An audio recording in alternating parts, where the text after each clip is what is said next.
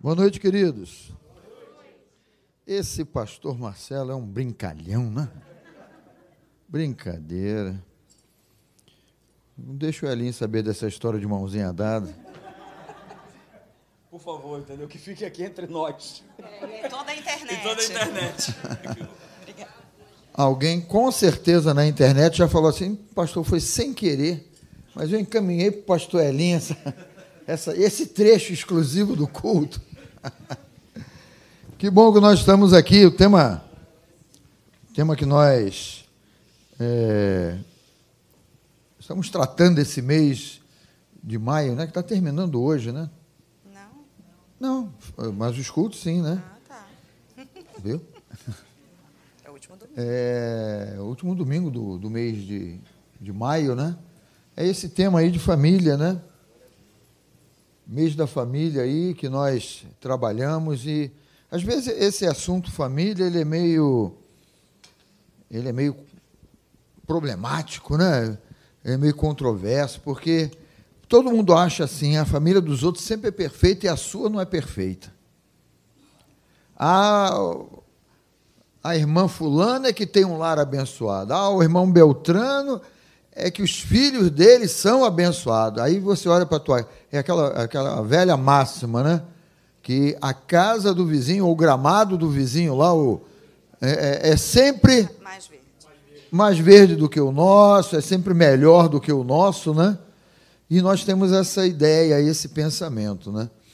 É, hoje nós tivemos lá na, na Tijuca, no, no, nos dois cultos da manhã, um casal que nós já conhecemos há muito tempo, né? O pastor Rogério e a Marta, e eles rasgaram o verbo lá sobre a casa deles, sobre a família deles, o começo do casamento deles, né? E a gente vê né, na, na, naquilo que o Espírito Santo colocou ali no coração dele. Sabe, queridos, é, você olha para a tua casa, para a tua família, a tua família é uma bênção. Mas é você o primeiro quem tem que crer nisso. E depender de Deus nisso, e esperar isso de Deus, é, é, é um posicionamento de fé, é um posicionamento de uma, de uma mentalidade, de você renovar a tua mente com esse entendimento de que a minha casa é uma bênção. Agora, eu estou sabendo trabalhar com a minha família, eu estou sabendo me colocar na palavra de Deus, como Deus espera que eu me coloque, para que é, não somente eu declare, ou fale, ou veja assim, minha família é uma bênção, ah, mas só eu que sei, né? Porque Deus também, em toda, em toda palavra, Ele não esconde nada da gente, não. Qual foi a primeira família problemática a colocar os pés nesse mundo aqui? Adão e Eva. Né? Foi logo a primeira família. Né? o, o primeiro casal teve uma família complicada, teve um relacionamento complicado, porque até o momento em que eles observavam, prestavam atenção naquilo que Deus estava colocando no coração deles, em termos de convivência. Olha, se você lê a Bíblia em Gênesis, não vou abrir não, mas se você lê lá, né, Deus ele cria o homem e tal, é? e a palavra diz assim que né, na, na, ao cair da tarde, na viração do dia, o próprio Deus vinha ter com esse homem, e os dois não é, conversavam. Deus ele vai nessa, nesse relacionamento perceber a necessidade de que esse homem não estivesse sozinho e vai providenciar a esposa dele. Enquanto esse casal, eles andaram, eu vou usar o termo para que você entenda. Enquanto eles andaram na palavra, que é a palavra de Deus, a obediência à palavra de Deus, eles foram felizes. Havia paz, havia alegria, havia prosperidade. E tudo que eles precisavam estava suprido naquele lugar. A partir do momento que aquele casal falou assim: Poxa, mas esse fruto aí é atraente aos olhos e tal, é, eu, eu, eu olho para ele, me deu vontade de comer desse fruto, mas Deus tinha dito: Olha, desse fruto, de todas as árvores do jardim você vai comer livremente mas do fruto da árvore do conhecimento do bem e do mal, dele, nele não toca, você não vai comer desse fruto. E, e parece aquela coisa, né? exatamente aquele fruto que foi chamar a atenção deles. Por quê?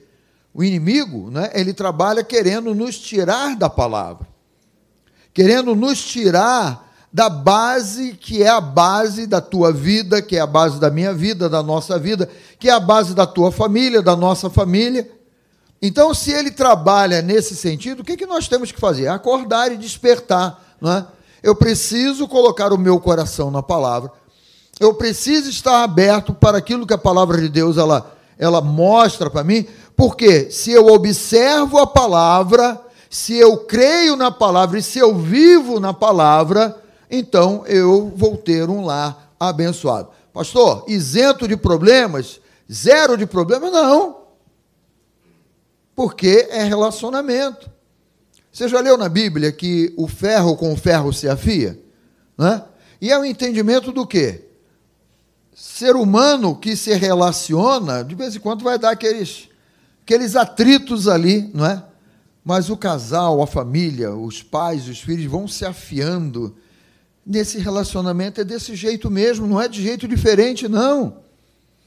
O atrito que eu possa ter com ela ou ela comigo, a gente vai se ajustando.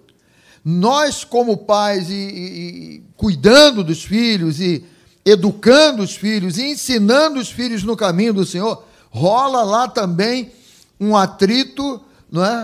Alguém me foi o Kenneth, Kenneth, Kenneth ele tem um livro que ele, ele usa um, um ditado que ele diz assim, acho que é mais ou menos isso: pedra que não rola cria limo, é, é, é um negócio assim, né? Então o que, que ele estava querendo dizer ali, né? Na verdade, se a pedra fica, numa, vamos pensar numa cachoeira aí. Se a pedra fica paradinha ali, a água de tanto passar cria um limo nela, né? Aquela pedra fica escorregadia não tem aderência ali se você quiser escalar, subir. Quer falar? Depois você termina com. e tal, mas a pedra que, vamos dizer, está lá no alto da cachoeira, ela, ela se desloca, a água consegue movê-la e ela vai batendo numa outra pedra e vai, vai, vai. Ela, ela até toma uma forma mais arredondada e é, é, é, é uma pedra mais fácil de você lidar. Por quê? Ela vai aprendendo ela vai, é, é, é, entre as, se relacionando com as outras, né? E ela vai se ajustando, ela vai se moldando. Então, esse princípio aí é um princípio nosso, para o nosso coração, né? Fala, querida. Não, eu acho é, bom ele ter entrado nessa coisa, porque normalmente quem entra nessa área de atrito sou eu. é, Marcelo e Márcia já me ouviram falar sobre isso, mas assim, é, a gente, a gente tem a, a, a nossa concepção, né, culturalmente aí colocada que atrito é confusão, né? É briga, é discussão, né? E a Bíblia fala isso, né? Sobre o, né? o ferro, o ferro, aquela coisa do atrito.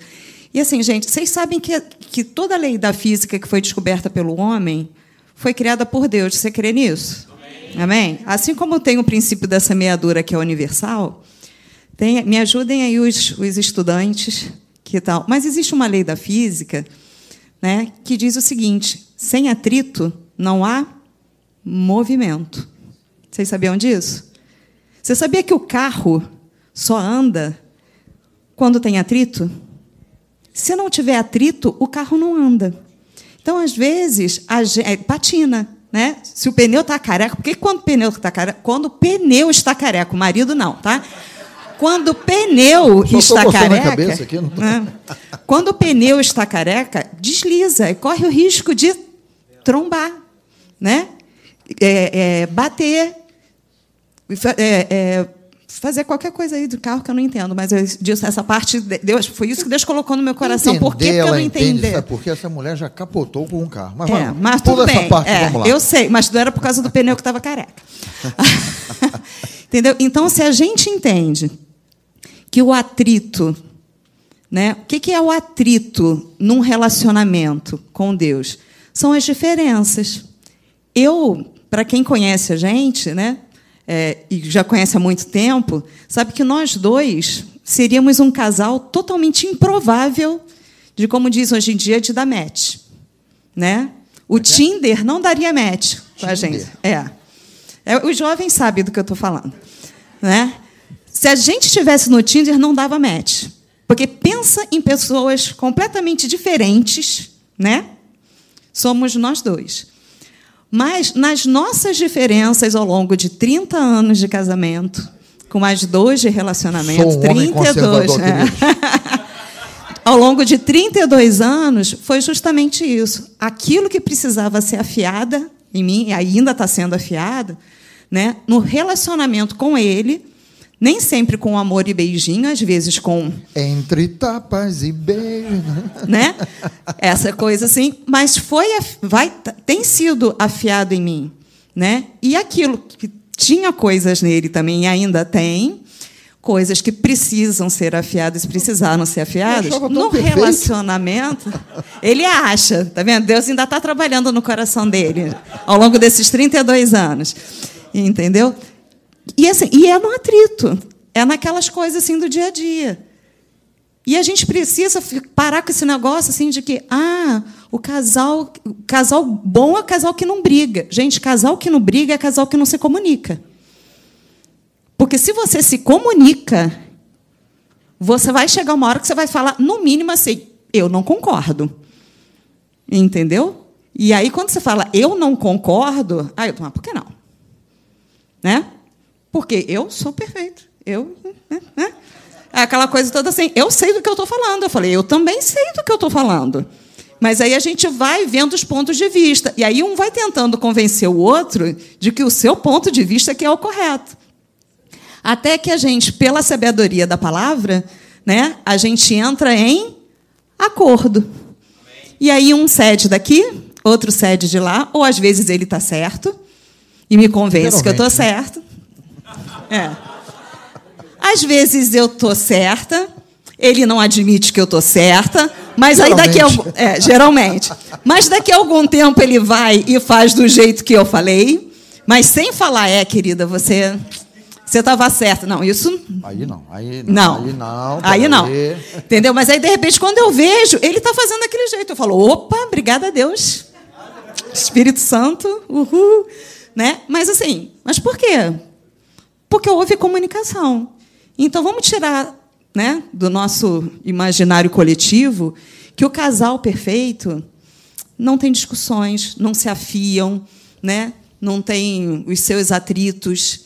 Né? Não pense que os seus pastores estão sempre de beijinho, ô querida, querido. Não, de vez em quando é da, da vontade, Agora né? mexeu com vocês, De aí. pegar, Mexeu com né? você. Não- Não tem? Eu sei, conheço desde. Não, não desde não. Eu não. né? Quase, quase. Já era, já era, já era jovem e tudo. Mas assim, de vez em quando, né? Mulheres. Quem é casada aqui, né? Quantas vezes na semana? Não, não precisa dizer não, mas só pensa. Você já teve vontade de estrangular seu marido. Pelo menos uma vez. Fa- Faz só assim, ó. Faz só assim. Pelo menos uma vez na semana. Não precisa ser todo dia, não. Às vezes é todo dia. Às vezes, assim, Deus vai tratando a gente, sabe? Mas é porque a gente precisa ser tratada, né? Eles não. A gente precisa ser tratada, aí a gente vai, assim, respira fundo e fala: não vou. Não vou estrangular. Né? Mas a gente tem essa coisa. Só que vontade é uma coisa que dá e Graças a Deus, né? Então a gente respira, caminha mais uma milha, depois outra milha, mais outra milha. Mas assim, o atrito acontece. E o atrito é feito para ter movimento na relação. Se vocês entenderem que o atrito é para movimentar, para crescimento, para você ir para frente, entendeu? O atrito deixa de ser um problema. E começa a vocês entenderem que faz parte da solução. O atrito enquanto contato, tá? Não estou incentivando ninguém a entrar no fight aqui com o marido e com a esposa, não, tá? Mas o atrito no sentido de estamos discordando, vamos sentar, vamos conversar e vamos resolver essa parada aí. A famosa DR que os homens têm pavor, mas que é necessário. Eu não entendo. Mas é.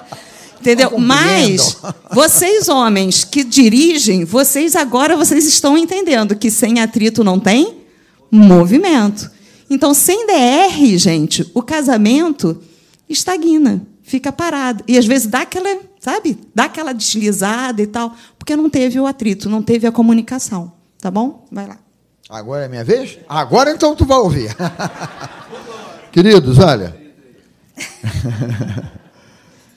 Se você não tiver um entendimento que Deus, ele, ele te chamou e chamou a tua esposa e chamou os teus filhos, né? Aqueles que já os têm, né? E, e olha para a família como um alvo maior, um instrumento maior e melhor nas mãos dele, você ainda está muito voltado para você mesmo.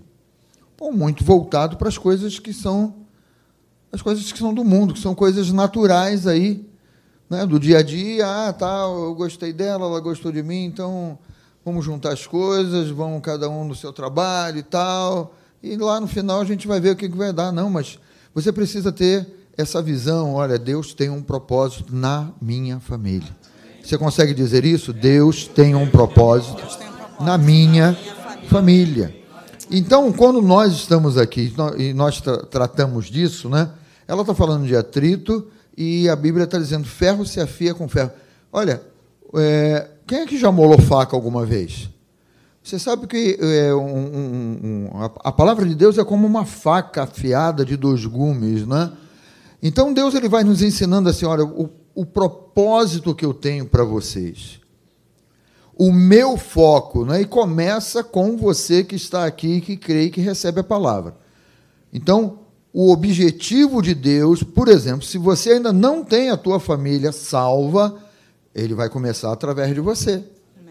Ele vai trabalhar na tua vida, ele vai preparar você e daqui a pouco a tua casa, a tua família vai chegando, seja o marido, seja a esposa, os filhos, e Deus ele, ele olha para você vendo a tua família e vendo outras famílias que vão ser abençoadas através da tua família.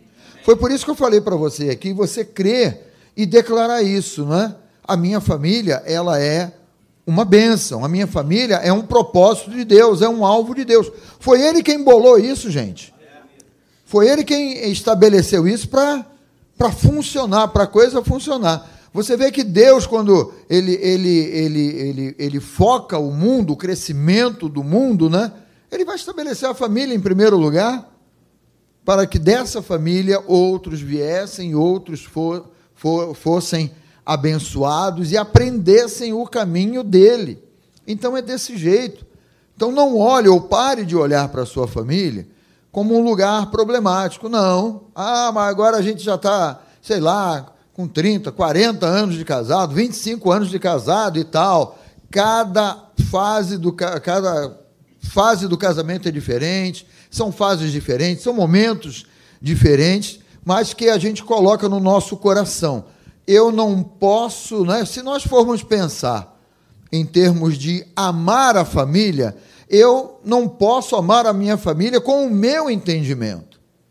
Porque a partir do momento que você vai, vai amar os teus filhos, vai amar a tua esposa, amar o teu marido, com o teu entendimento, a, proba- a probabilidade de dar problema é grande. Então nós precisamos de um fiel da balança. Nós precisamos de um fiel. E esse fiel da balança é esse Deus que nos ama e que tem a palavra e que diz assim: olha, anda na minha presença e ser perfeito. O que, que ele quis dizer? Perfeição de nunca brigar, de nunca ter atrito? Não. Anda na minha presença porque eu vou mostrar para você um caminho sobre modo excelente. Eu vou dirigir você nesse caminho. É? É, é o profeta Isaías, ele falando do Espírito, ele diz: olha, quando você se desviar do caminho, ou você vai ouvir uma voz atrás de você, não é? Uma, uma voz que pode ser audível, ou né, uma, uma confirmação aqui dentro do teu, do teu coração, dizendo: ó, é esse o caminho. É esse o trajeto que você tem que seguir. Não foi assim lá no princípio? Deus não mostrou o caminho para o primeiro casal lá? Olha, coma de todos os frutos, menos daquele dali. E qual foi o caminho que eles foram, foram escolher? Exatamente o, de dizer assim: Deus, olha, aquele fruto ali é atraente e tal. Né? Quando o nosso coração está na palavra, a gente, o resultado disso vai ser muito bom. O resultado disso vai ser né, um, um resultado que você vai olhar assim: caramba, conheci a minha esposa lá em 1900 e a gente era novinho, né? Uhum. E tal, os anos passaram. Aí você diz assim: ó, o que que nós construímos? O que que nós fizemos, né? Fizemos para nós? Quando você tem um coração na palavra, você diz assim: Deus abençoou a minha casa. Uhum. Aí você vai vendo os exemplos bíblicos, né? Abraão, quando chamado, né? Em ti serão abençoadas todas as Deus olha para a família de Abraão. Deus olha para o casamento, Abraão, Abraão e Sara, e Sarai, né? Abraão e Sarai, lá, lá no início, eu vou abençoar esse casal, eles vão crer, e neles todas as famílias da terra. Quando diz todas as famílias da terra, as nossas famílias estão incluídas aqui. Porque Deus continua falando por meio da sua palavra, através da, da vida de Abraão e Sara. É o pai da fé, não é? Aí você imagina isso, né? Deus olha para uma família e ele vê um mundo todo abençoado. Deus olha para a sua família e qual é a expectativa que você tem desse olhar de Deus para a tua casa, para a tua família? É o Espírito Santo que vai te mostrar. É o Espírito Santo que vai dizer. Isso aí é bom, queridos, quando o nosso coração está nas mãos de Deus quando a nossa vida está nas mãos de Deus, e você diz assim: olha, eu, a salvação não é só para mim, não é? Não é, ah, eu fui encontrado por Deus, que bom, Senhor. Mas, Senhor, olha, é tanto problema, meu Deus, será que realmente ela também foi chamada e tal? Não, foi. E às vezes a gente pensa em por causa de um, de um detalhe, de um atrito, que você se acha. Quando eu falo você se acha, estou falando a mulheres e estou falando a homens aqui. Cada um se acha o certo, cada um se acha o espiritual. Não é?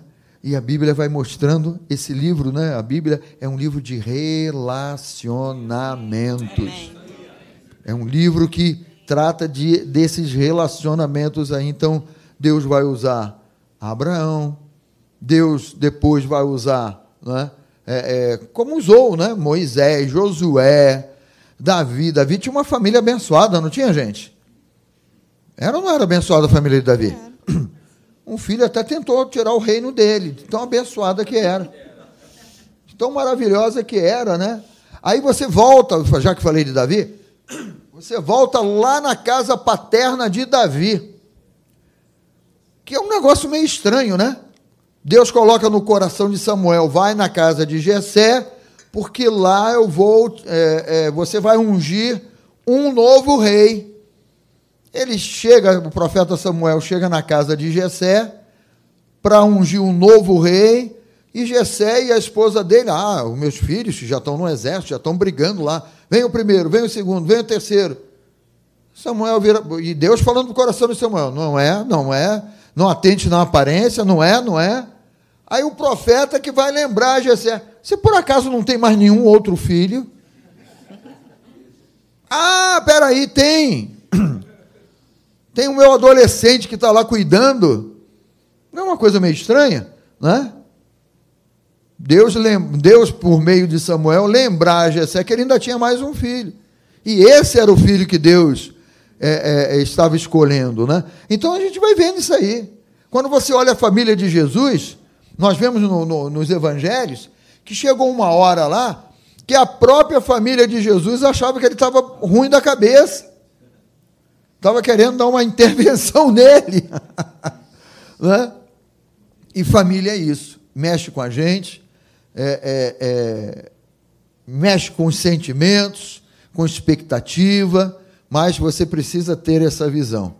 Deus te salvou para que através de você você e a tua casa também sejam salvos e sejam instrumentos vivos nas mãos de Deus. Mas deixa eu ler um texto bíblico aqui, Vamos comigo aqui em 1 João capítulo 4.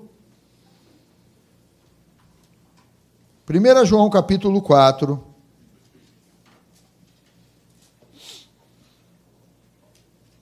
Nós estamos falando de um Deus que ele mesmo se revela como ele sendo amor. A partir do versículo 7 diz assim, 1 João 4, versículo 7: Amados, amemo-nos uns aos outros, porque o amor procede de Deus. E todo o que ama é nascido de Deus e conhece a Deus. Aquele que não ama não conhece a Deus, pois Deus é Amor. amor. Olha um pouquinho aqui para mim, segura aí, não fecha a tua Bíblia não. Aqui já tem esse entendimento dizendo assim: olha, o Deus que você crê, o Deus em quem é, é, você coloca a tua expectativa, a tua fé, o Deus que te traz a esse lugar nessa noite, e o próprio Deus diz assim: olha, eu sou amor. Você entende quando eu digo assim, olha, eu não posso fazer, eu não posso amar do meu jeito. Porque se eu tenho um Deus que é amor e eu declaro que Ele é o meu Pai, eu preciso aprender com Ele qual é essa jornada do amor. No relacionamento conjugal, na criação de filhos. E amor não envolve somente isso. Quando nós pensamos no contexto de igreja, né, o ferro também se afia com o ferro porque nesse lugar aqui também vai gerar atrito aí. Então, nós aprendemos com o nosso Deus como a nos relacionar em família, na criação de filho, com os outros irmãos, com as pessoas à sua volta, com as pessoas no seu ambiente de trabalho. Ah, pastor, tem que amar aquela gente lá? Tem. Isso. É isso, né? Tem. Né? Porque nós somos representantes legítimos de Deus aqui nesse mundo. E olha aqui, vamos dar sequência agora, versículo de número 8. Aliás, já li o 8, versículo de número 9. Nisto se manifestou o amor de Deus em nós, em haver Deus enviado o seu Filho unigênito ao mundo, para vivermos por meio dele. Nisto se manifestou o amor de Deus em ter esse Deus que é amor, enviado o seu filho ao mundo. João 3,16, o que, que diz? Porque Deus amou, amou o mundo. Quando está dizendo ali amou o mundo, ele amou a criação dele. De tal maneira, de uma maneira grande, maravilhosa, poderosa, que deu o seu único filho para que todo aquele que nele crê não pereça, mas tenha vida eterna. Ou seja, né? O amor é um amor que doa. Eu estava prestando atenção na, no momento que o pastor Marcelo estava falando das sementes ali, né? Ele usou termos de os versículos de dar, de dar, né? Você já observou pra, é, que dar é uma coisa às vezes complicada na nossa vida? É uma coisa meio difícil, né? Mas olhe para esse Deus que é amor, que ele nos ama em primeiro lugar e ele dá o seu único filho ele, ele, ele não olha assim, como quem diz assim: deixa eu ver se tem alguma virtude ali. Deixa eu ver, não. O, esse amor de Deus é o amor que ele diz assim, ó, independente de uma resposta ou não da humanidade para a minha doação para eles, eu vou amá-los desse jeito. É esse o tal maneira. Deus nos amou de uma tal maneira. Ele não pensou assim: eu vou semear o meu filho no mundo para receber. É, é claro que graças a Deus, né? Essa semente preciosa, ela vingou. E hoje nós estamos aqui por causa desse amor. Então, Deus ele semeia ele próprio, né, o filho dele no mundo. Uma semente cai na terra. Se o grão de trigo caindo na terra não morrer, fica ele só. Mas Deus ele ele crê, o autor e consumador da fé, ele crê e diz assim: "Eu vou semear o meu filho". Olha quantos filhos Olha quantos filhos, também na internet aí. Olha quantos filhos, não é? Deus está trazendo para casa dele porque ele semeou uma semente chamada Jesus Cristo. E hoje todos nós estamos envolvidos nessa família de Deus. O apóstolo Paulo fala sobre isso, né? dizendo lá em Efésios que nós somos família de Deus. Nosso irmão mais velho, Jesus, foi eficaz na obra que ele realizou. Agora vê a confirmação disso que eu acabei de falar para você no 10. Nisto consiste o amor, não em que nós tenhamos amado a Deus, mas em que ele nos amou e enviou o seu filho como propiciação pelos nossos pecados. Ou seja, nós estávamos distantes de Deus, coração longe de Deus. Deus não viu, não viu nenhuma virtude em nós, mas ele diz assim: Eu creio que essa pessoa que eu sou, que é amor, vai conquistar o coração deles. Então, esse que é o amor de Deus semeia aquilo que é dele próprio e vai colher um resultado, porque tudo aquilo que nós plantamos, nós vamos colher. Amém. Nós vamos é, é, ter uma colheita, queridos. Então, mesmo em atrito, ajustes e coisas desse jeito, né? quando você ama, quando você ama a sua esposa, quando você ama o seu marido, tem um bom resultado isso aí. Ah, o meu filho é rebelde, o meu filho saiu batendo a porta, ah, o meu filho é, é, é, me falou palavras duras, a minha filha e tal. Quando você semeia em amor na vida deles e olha para eles e diz assim: caramba, Deus tem um propósito muito grande na vida dos meus filhos e você está semeando ali amor. Ah, pastor, mas está difícil de semear em amor e o Senhor só recebe pedrada. Jesus também, Estevão também recebeu pedrada, né? Mas creram. Creia, confie, espere, confie, né? Porque Deus ele age desse jeito, é o exemplo. É o exemplo que ele dá para nós, né?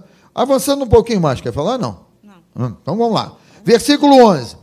Amados, se Deus de tal maneira nos amou, devemos nós também amar uns aos outros. Ih, pastor, agora a Bíblia pediu algo difícil, né?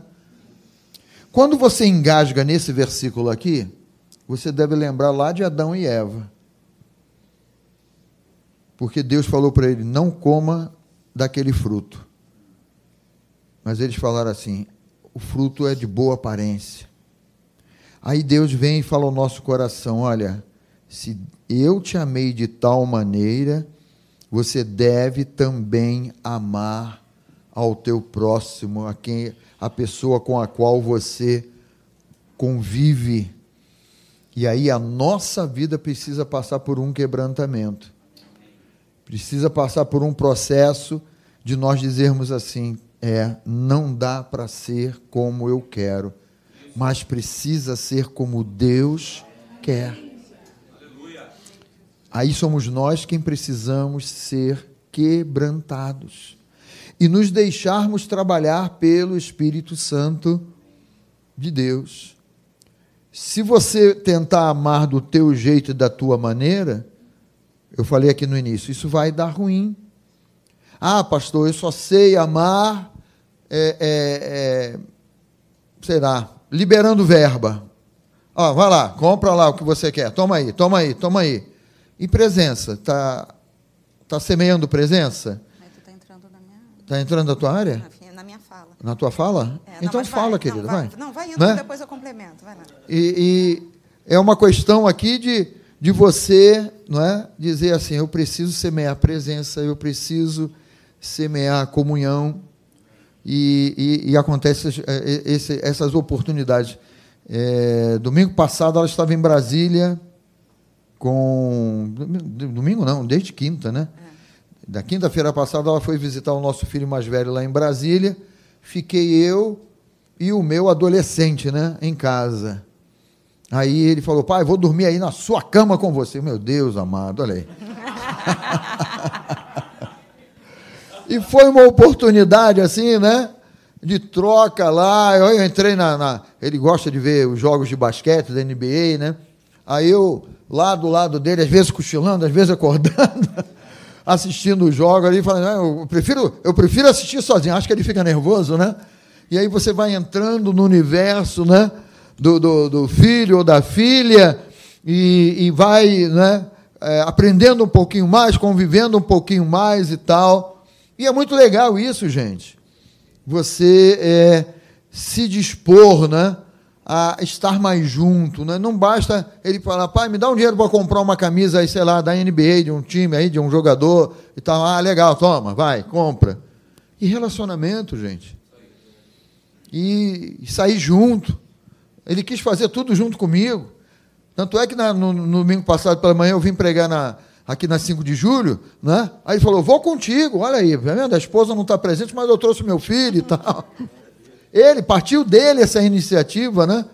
Poderia ter escolhido ficar com os adolescentes lá na Tijuca, turma dele, né? Da idade dele. Ele falou: foi o primeiro, não, eu vou contigo. Vamos lá para 5 de julho e tal. Né? E, e viemos juntos aí. Isso é muito legal, porque fala desse relacionamento, você presente, você junto. Né? Eu não sei qual de vocês, marido e esposa aí, gosta de ir a supermercado. Quem, quem do casal gosta de ir ao supermercado aí? Levanta a mão, irmão. Não, eu também, eu, eu gosto. Não, porque eu estou aqui com as minhas duas mãos aqui. Tá bom, abaixa aí. Quem não gosta de ir ao supermercado? Sabe que seria legal um dia você dizer assim, ó, hoje eu vou com você ao supermercado. Pastor, Fala eu prefiro Deus. ir sozinho que eu vou gastar menos. Tá bom, eu entendo. É uma sabedoria nisso, hein? Né? Mas você que não gosta, você se voluntariar, seja para o marido ou para a esposa, né? Você se voluntariar, ela, ou ele ou ela vai dizer, ué, o que, que houve? Está querendo comprar o quê? Aí você diz assim, não, não quero comprar nada, só vou te ajudar. Você vai comprando, eu vou empurrando o carrinho. Pronto. Né? Você criou uma oportunidade de algo que você não gosta, mas diz assim, eu vou estar com você nesse desafio.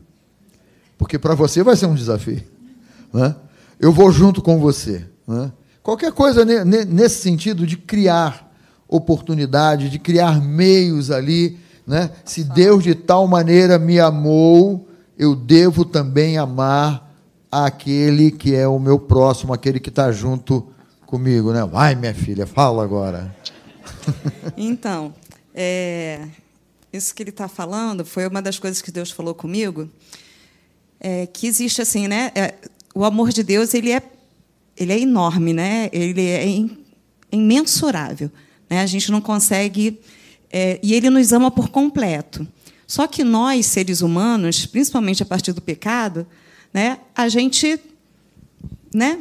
tem cada um, como eu falei, né, cada um tem um nosso jeitinho. Eu não sei se vocês já conhecem, se vocês não conhecem, é uma boa literatura. Eu não, sinceramente, eu não sei se é cristão ou não, mas é uma boa literatura para comprar para sua livraria. Aqui, eu não sei se vocês conhecem, mas é muito famoso, um livro chamado As Cinco Linguagens do Amor. Né? Esse livro é excelente. Para gente, adulto, tem um que é específico para crianças. Eu não sei se tem para adolescente. Oh, glória a Deus. Então foi à toa que o Espírito Santo falou comigo para falar sobre isso com vocês. O que, que acontece? Todo mundo é falado. Hoje em dia, até o mundo. Eu, eu, eu tenho perfil no Instagram profissional e tal. Eu vejo um bando de gente do mundo propagando sobre as cinco linguagens do amor. Eu falei, Jesus, o que está que que tá acontecendo? Né? E aí está sendo falar. Para quem não, alguém não conhece as cinco linguagens do amor, quais são as cinco? Tem alguém que não conhece. Então eu vou falar aqui. Né? São as principais. Existem outras subdivisões, né? mas as cinco principais são palavras de afirmação, atos de serviço, tempo de qualidade, toque físico e receber presentes. São os cinco principais, tá bom? Mas você consegue identificar qual é o teu teu tipo, a tua linguagem de amor, como é que você ama? Você consegue identificar? Você sabe como é que você ama, né? Agora, deixa eu perguntar uma coisa. Você sabe como é que a sua esposa ou o seu marido se sentem amados?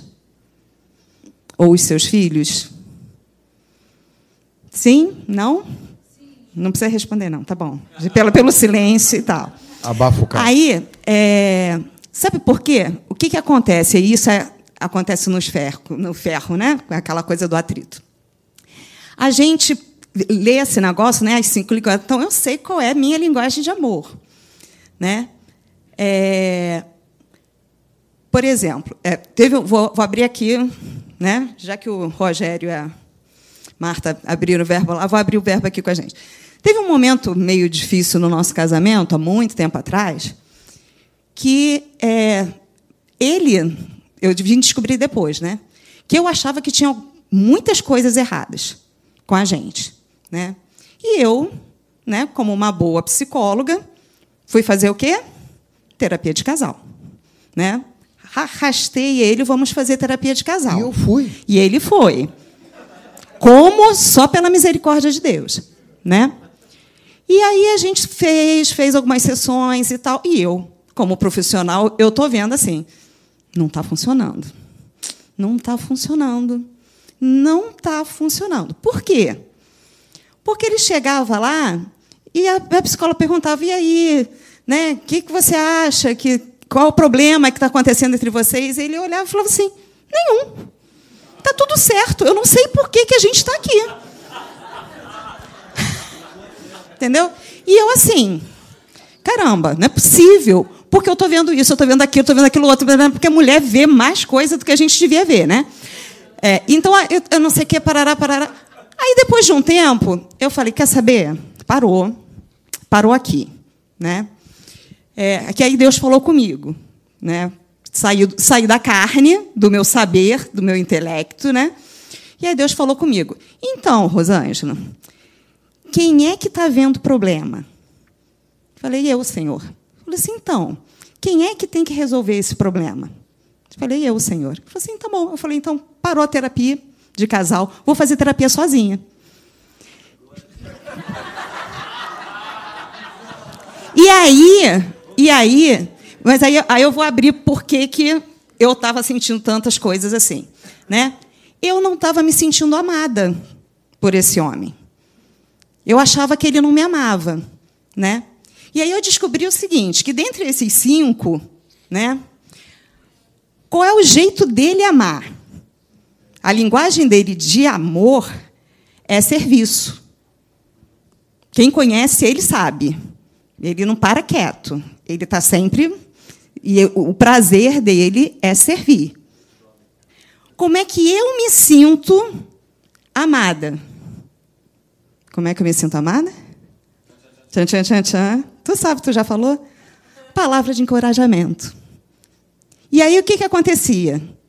Ele me amava me servindo, mas eu não me sentia amada, porque ele não me dava a palavra de encorajamento. Mas ele me amava. E aí, na terapia, eu descobri isso. Né? Que, assim, ele me amava. E aí o problema entre a gente, pelo menos o que eu achava que existia, acabou. Porque aí eu mudei em vez de eu ficar esperando que ele me desse palavras de encorajamento para eu me sentir amada, todas as vezes que ele faz alguma coisa, todas as vezes que ele vai ao supermercado sem mim e não me chama para ir junto, eu me sinto amada. Todas as vezes que ele vai sábado de manhã na feira, glória a Deus, aleluia. Feira. Porque eu odeio feira. Senhor, desculpa, mas eu, tem uma coisa que me dá nos nervos é ir na feira. Entendeu? E ele gosta de ir na feira, gente. E aí eu comecei a falar assim, gente. Gente, falei, eu vou na feira, eu compro até um peixinho para a mãe dela. É, olha o amor, o cuidado, como ele ama. Ele ama até a sogra. E aí eu vim perceber né, é, esse tipo de coisa. Aconteceu com meu filho também né, o mais velho, Natan. Ele era pequenininho e ele sempre foi uma benção. A Márcia brigava comigo quando ele era pequeno e eu chamava atenção a alguma coisa do, do Natan e tal. Ela falava comigo: não briga que o Natan, que o Natan é quase perfeito. Aí eu falava para ela: quase, mas ainda não é perfeito, então eu tenho que brigar para poder aperfeiçoar, né? E aí teve uma época da, da vida dele que ele estava na natação e ele estava nadando roendo unha. Alguém já viu alguém conseguir nadar e roer unha ao mesmo tempo? Era o Natan quase perfeito. Aí eu, como boa psicóloga, né, falei, tem alguma coisa de errado. Bora fazer o quê? Põe na terapia. Né? Aí botei o bichinho lá na terapia, com uma pessoa de confiança, cristã, era pastora também, e tal. E aí, é, depois de um tempo, ela me chamou para conversar. Aí ela falou o seguinte: é, Rosângela, eu descobri por que, que ele está tão ansioso assim. Eu falei, é, por quê? Ele falou assim, ele não se sente amado por você. Eu falei, como assim? Aí ele falou assim, não, é o seguinte, ele diz que você diz para ele todo dia, eu te amo. Eu te amo, filho. Aí ele pensa assim: se ela precisa dizer para mim todo dia eu te amo, é porque ela não deve me amar. Aí é aquela coisa, né? Por quê? Qual é o meu jeito de amar? Palavras de afirmação. E eu sempre dizia para ele, filho, tudo que você fizer vai ser bem sucedido e tal. E ele sempre achava assim, não, isso está falando porque é mãe. Porque a linguagem dele era outra. E aí ele, não se, ele se sentia cobrado por mim todas as vezes que eu dava uma palavra de afirmação para ele. Entendeu? E assim, eu, eu fui criada, é, minha, uma família muito estruturada, né? cristã, sei lá, era evangélico e tal, essas coisas todas. Nunca me faltou nada assim, de viver vida de princesa mesmo. Mas foram tempos em que eu, eu, não, eu não me lembro, sinceramente, de ter ouvido, quando criança e adolescente, da boca dos meus pais, eu te amo. Eles me mostravam que eles me amavam de outras formas. Então, o que, que eu botei na minha cabeça? Né? Então, quando eu casar e tiver filho, eu vou falar para o meu filho todo dia que eu amo ele. Para ele nunca achar que ele não é amado. Deu tudo errado, gente. Porque ele se sentiu justamente o contrário. Por quê? Porque eu não entendi qual era a linguagem de amor dele. Então, por que eu estou falando isso tudo para vocês? Porque não é. É importante a gente saber qual é o nosso, é importante a gente saber qual é o nosso. Mas mais importante do que a gente saber qual é o nosso é a gente saber qual é o do próximo, daqui, do, de quem está junto com a gente. Porque senão a gente cobra do outro alguma coisa que o outro não pode dar, mas que ele está dando do jeito dele. Então, assim, os meus problemas em relação ao meu casamento, que eu achava que estava muito errado, terminaram quando eu entendi que ele me amava, do jeito dele, não do jeito que eu achava que ele deveria me amar. Então, assim, muitas das vezes existe conflito entre casais, entre pais e filhos, e filhos e pais, porque isso serve para os filhos também, filhos. Né? É, não importa a idade que você tenha, começa a entender qual é a linguagem de amor dos seus pais. Porque, às vezes, você acha, por exemplo, eu vim descobrir isso também velha, mais velha, que eu não sou velha ainda, né, mas mais madura, assim e tal, que é, o meu pai me amou profundamente. De que forma? Sendo um pai provedor. Nunca me faltou nada. Nunca me faltou nada. Faltou o eu te amo que eu precisava?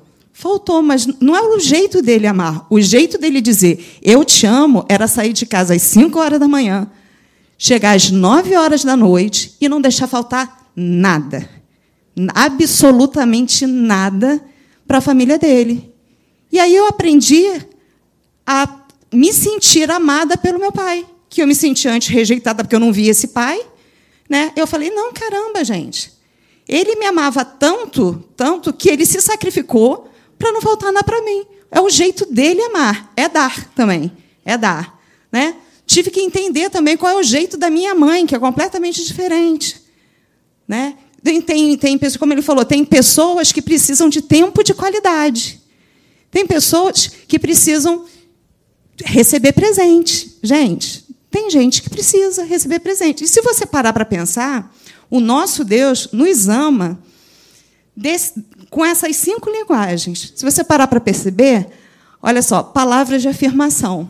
Né? Se você parar para pensar qual é a tua real identidade em Cristo, se você fala, eu sou mais que vencedor, eu sou amado, eu sou escolhido, você vai falando tudo que você é, sou perdoado, são palavras de afirmação. É Deus nos amando através de palavras de afirmação. Atos de serviço. Né? é, Deus, ao longo de todo o tempo, foi mostrando na palavra dele e até mesmo com Jesus, através da pessoa de Jesus, o quanto é importante servir. Como servir é amar. Né? Todo mundo se lembra quando Jesus, lá, antes da, da, da última ceia e tal, chegou e foi lavar os pés de todos os discípulos. O que, que é isso? Ato de serviço. Gesto, uma forma de amar também. Tempo de qualidade. Acho que tempo de qualidade foi o primeiro, primeiro jeito de Deus demonstrar amor. Porque todo dia ele descia, né?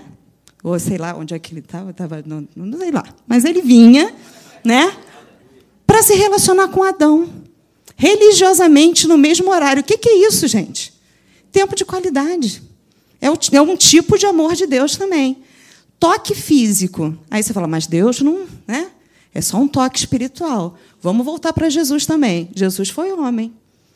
E como Jesus amou cada um de nós, né?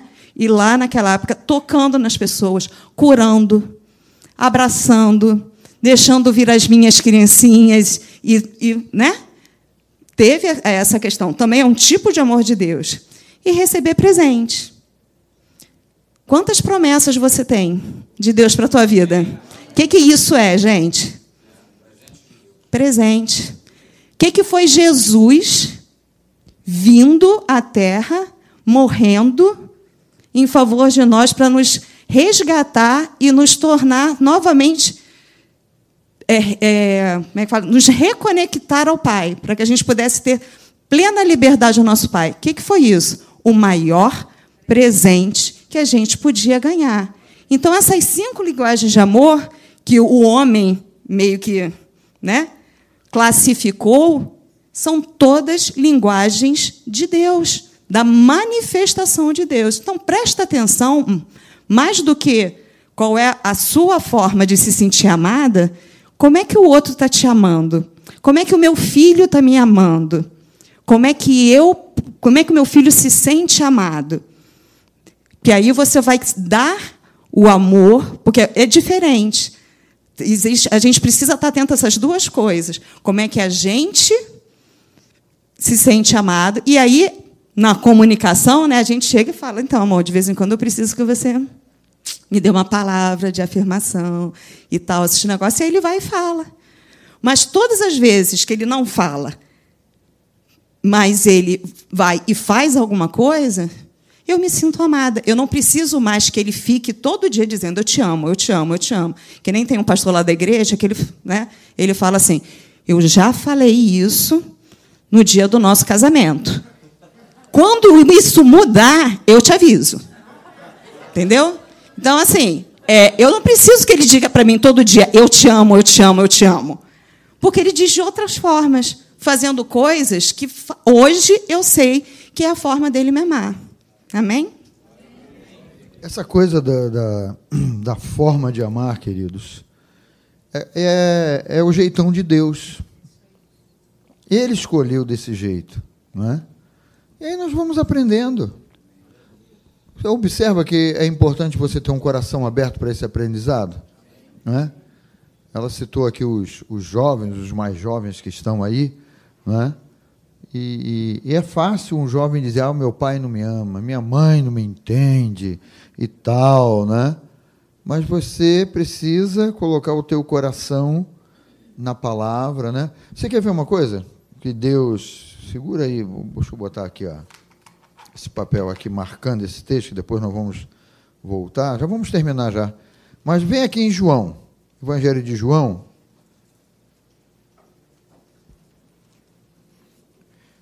Ela até citou esse versículo no carro quando a gente estava vindo para cá.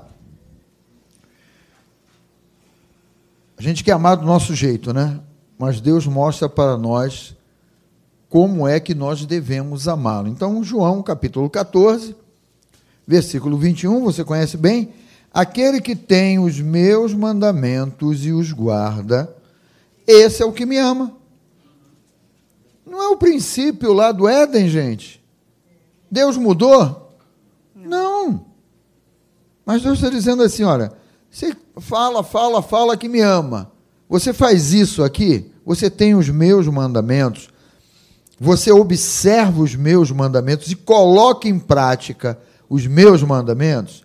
Porque se você faz isso aqui, esse é o que me ama.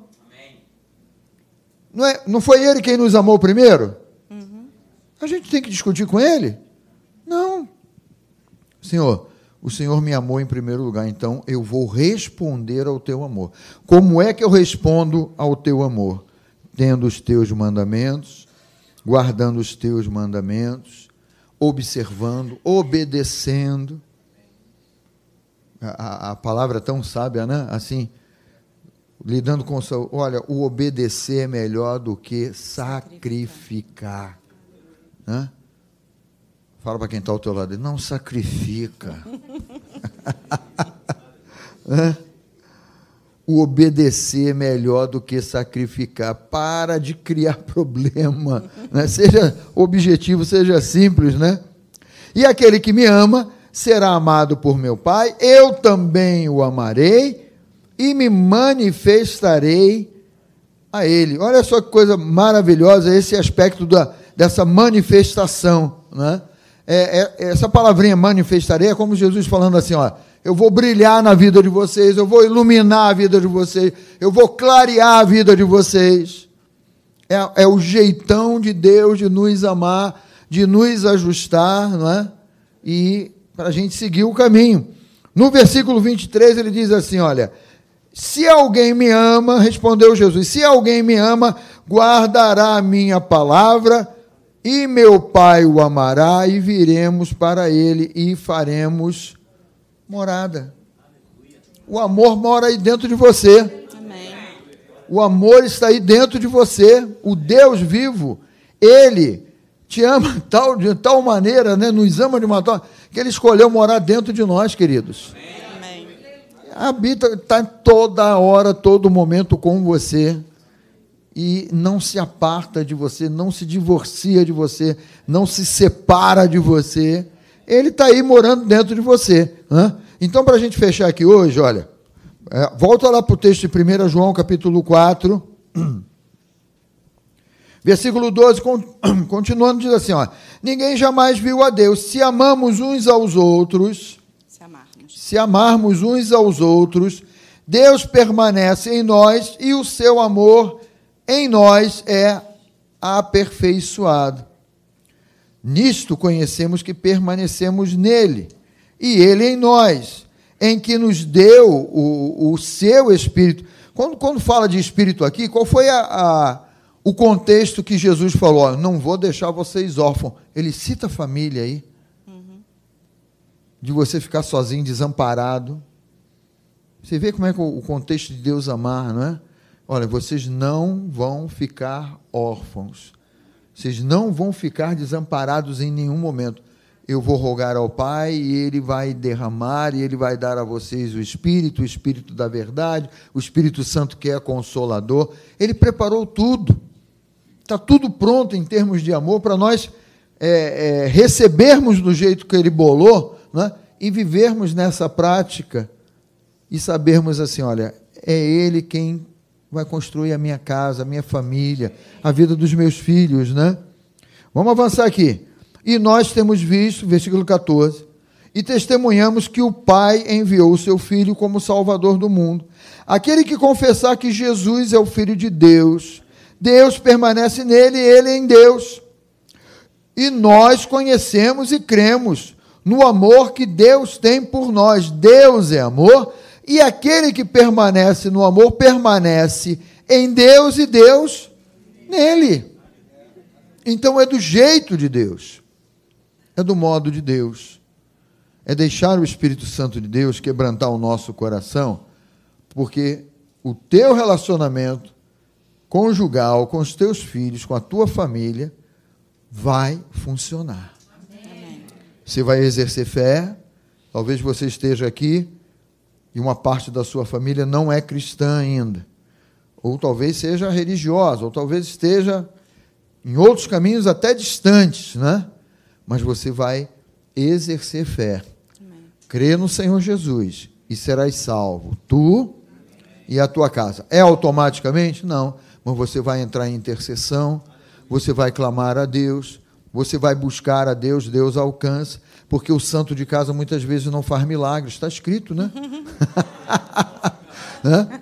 Mas, Senhor, olha, tu tens, eu tenho irmãos espalhados por todos os cantos, faz um desses meus irmãos da tua igreja, que está espalhada pela, por esse mundo afora, é, é, que ele tenha entrada lá na minha família, pregue o teu evangelho, fazendo com que a minha família entregue, né? Aí você vai lembrar de todos aqueles que ainda não entregaram a vida a Jesus. Pode ser o avô, pode ser o pai, pode ser, enfim. Aí você vai colocando lá, Senhor, olha, que o meu primo, que a minha prima, que o meu avô, ah, o meu pai ainda não se converteu, que eles possam é, é, é, ouvir a tua palavra, porque, olha, esse evangelho aqui, queridos, ele não muda. Ele continua poderoso, mesmo no meio de uma geração em que estão é, quebrando, tentando quebrar a palavra, tentando quebrar a família. A família agora é moderna. Que família moderna? Nada, pô. Família é o que Deus estabeleceu. Não muda. É. Deus criou o homem, Deus criou a mulher, pronto, estabeleceu a família. Né? Deixará o homem pai e mãe, se unirá à sua mulher, e os dois se tornarão uma só carne. Isso é família. Amém. E os filhos que virão a partir desse relacionamento, é isso que é família. O mundo está tentando quebrar, está tentando é, é, quebrar a Deus, está tentando desacreditar a palavra, dizendo que ela está obsoleta. Dizer que a Bíblia está obsoleta ou vencida é o mesmo dizer, dizer que Deus, olha, Deus caducou, Deus está velho demais. Nós estamos muito modernos. É, Adão e Eva ficaram tão modernos que quebraram o relacionamento com Deus e deu no que deu. Então, viver esse amor é o que Deus espera de nós. Amém. Sabe, não olhe com tristeza para esse mundo. Olhe para esse mundo dizendo assim: olha, eu creio em Deus, sou um veículo nas mãos de Deus. Minha casa, minha família será um veículo nas mãos de Deus e nós vamos levar esse evangelho. Não me envergonho do evangelho, porque ele é o poder de Deus na vida de todo aquele que crê. Amém. Então nós somos esse veículo aí. E vamos viver nesse amor, botar em prática esse amor aqui, não do meu jeito, né? No nosso jeito pessoal humano, mas do jeito como ele ensina. Né? O verdadeiro amor joga fora todo medo. Então não tema em amar a sua família. Não tema em ser rejeitado. Não. Quando você entra com a unção de Deus, com a fé, com aquilo que o Espírito Santo levanta dentro do teu coração, caramba, você é uma bomba atômica nas mãos de Deus. Para destruir, pastor, acabar com tudo, não. pastor, quer que mandemos descer fogo? Não! Sabe, mais unção os teus atos sendo feitos com amor, tuas palavras, tuas atitudes, lá no teu ambiente de trabalho também. Uhum. Onde só tem aquela, aquele pessoal que é gente boa lá, que você gosta tanto, né? que fica pegando no teu pé, ou que fica falando uma opção de abobrinha para você lá. Você não tem no seu ambiente de trabalho aqueles colegas que, ó, lá vem o crente, vamos pegar no pé dele. Aí começa, né? é esse aí que você deve amar mais ainda. É esse aí que na hora que ele falar uma bobagem, você tem que chegar perto dele. Cara, olha, eu te amo muito, porque Jesus me amou e eu sei que ele te ama. Vai ficar, vai ficar sem jeito lá. Né? E porque você é instrumento nas mãos de Deus, tua casa, tua família é um instrumento nas mãos de Deus. Quer falar mais alguma coisa? Então vamos ficar de pé, gente. Em nome de Jesus.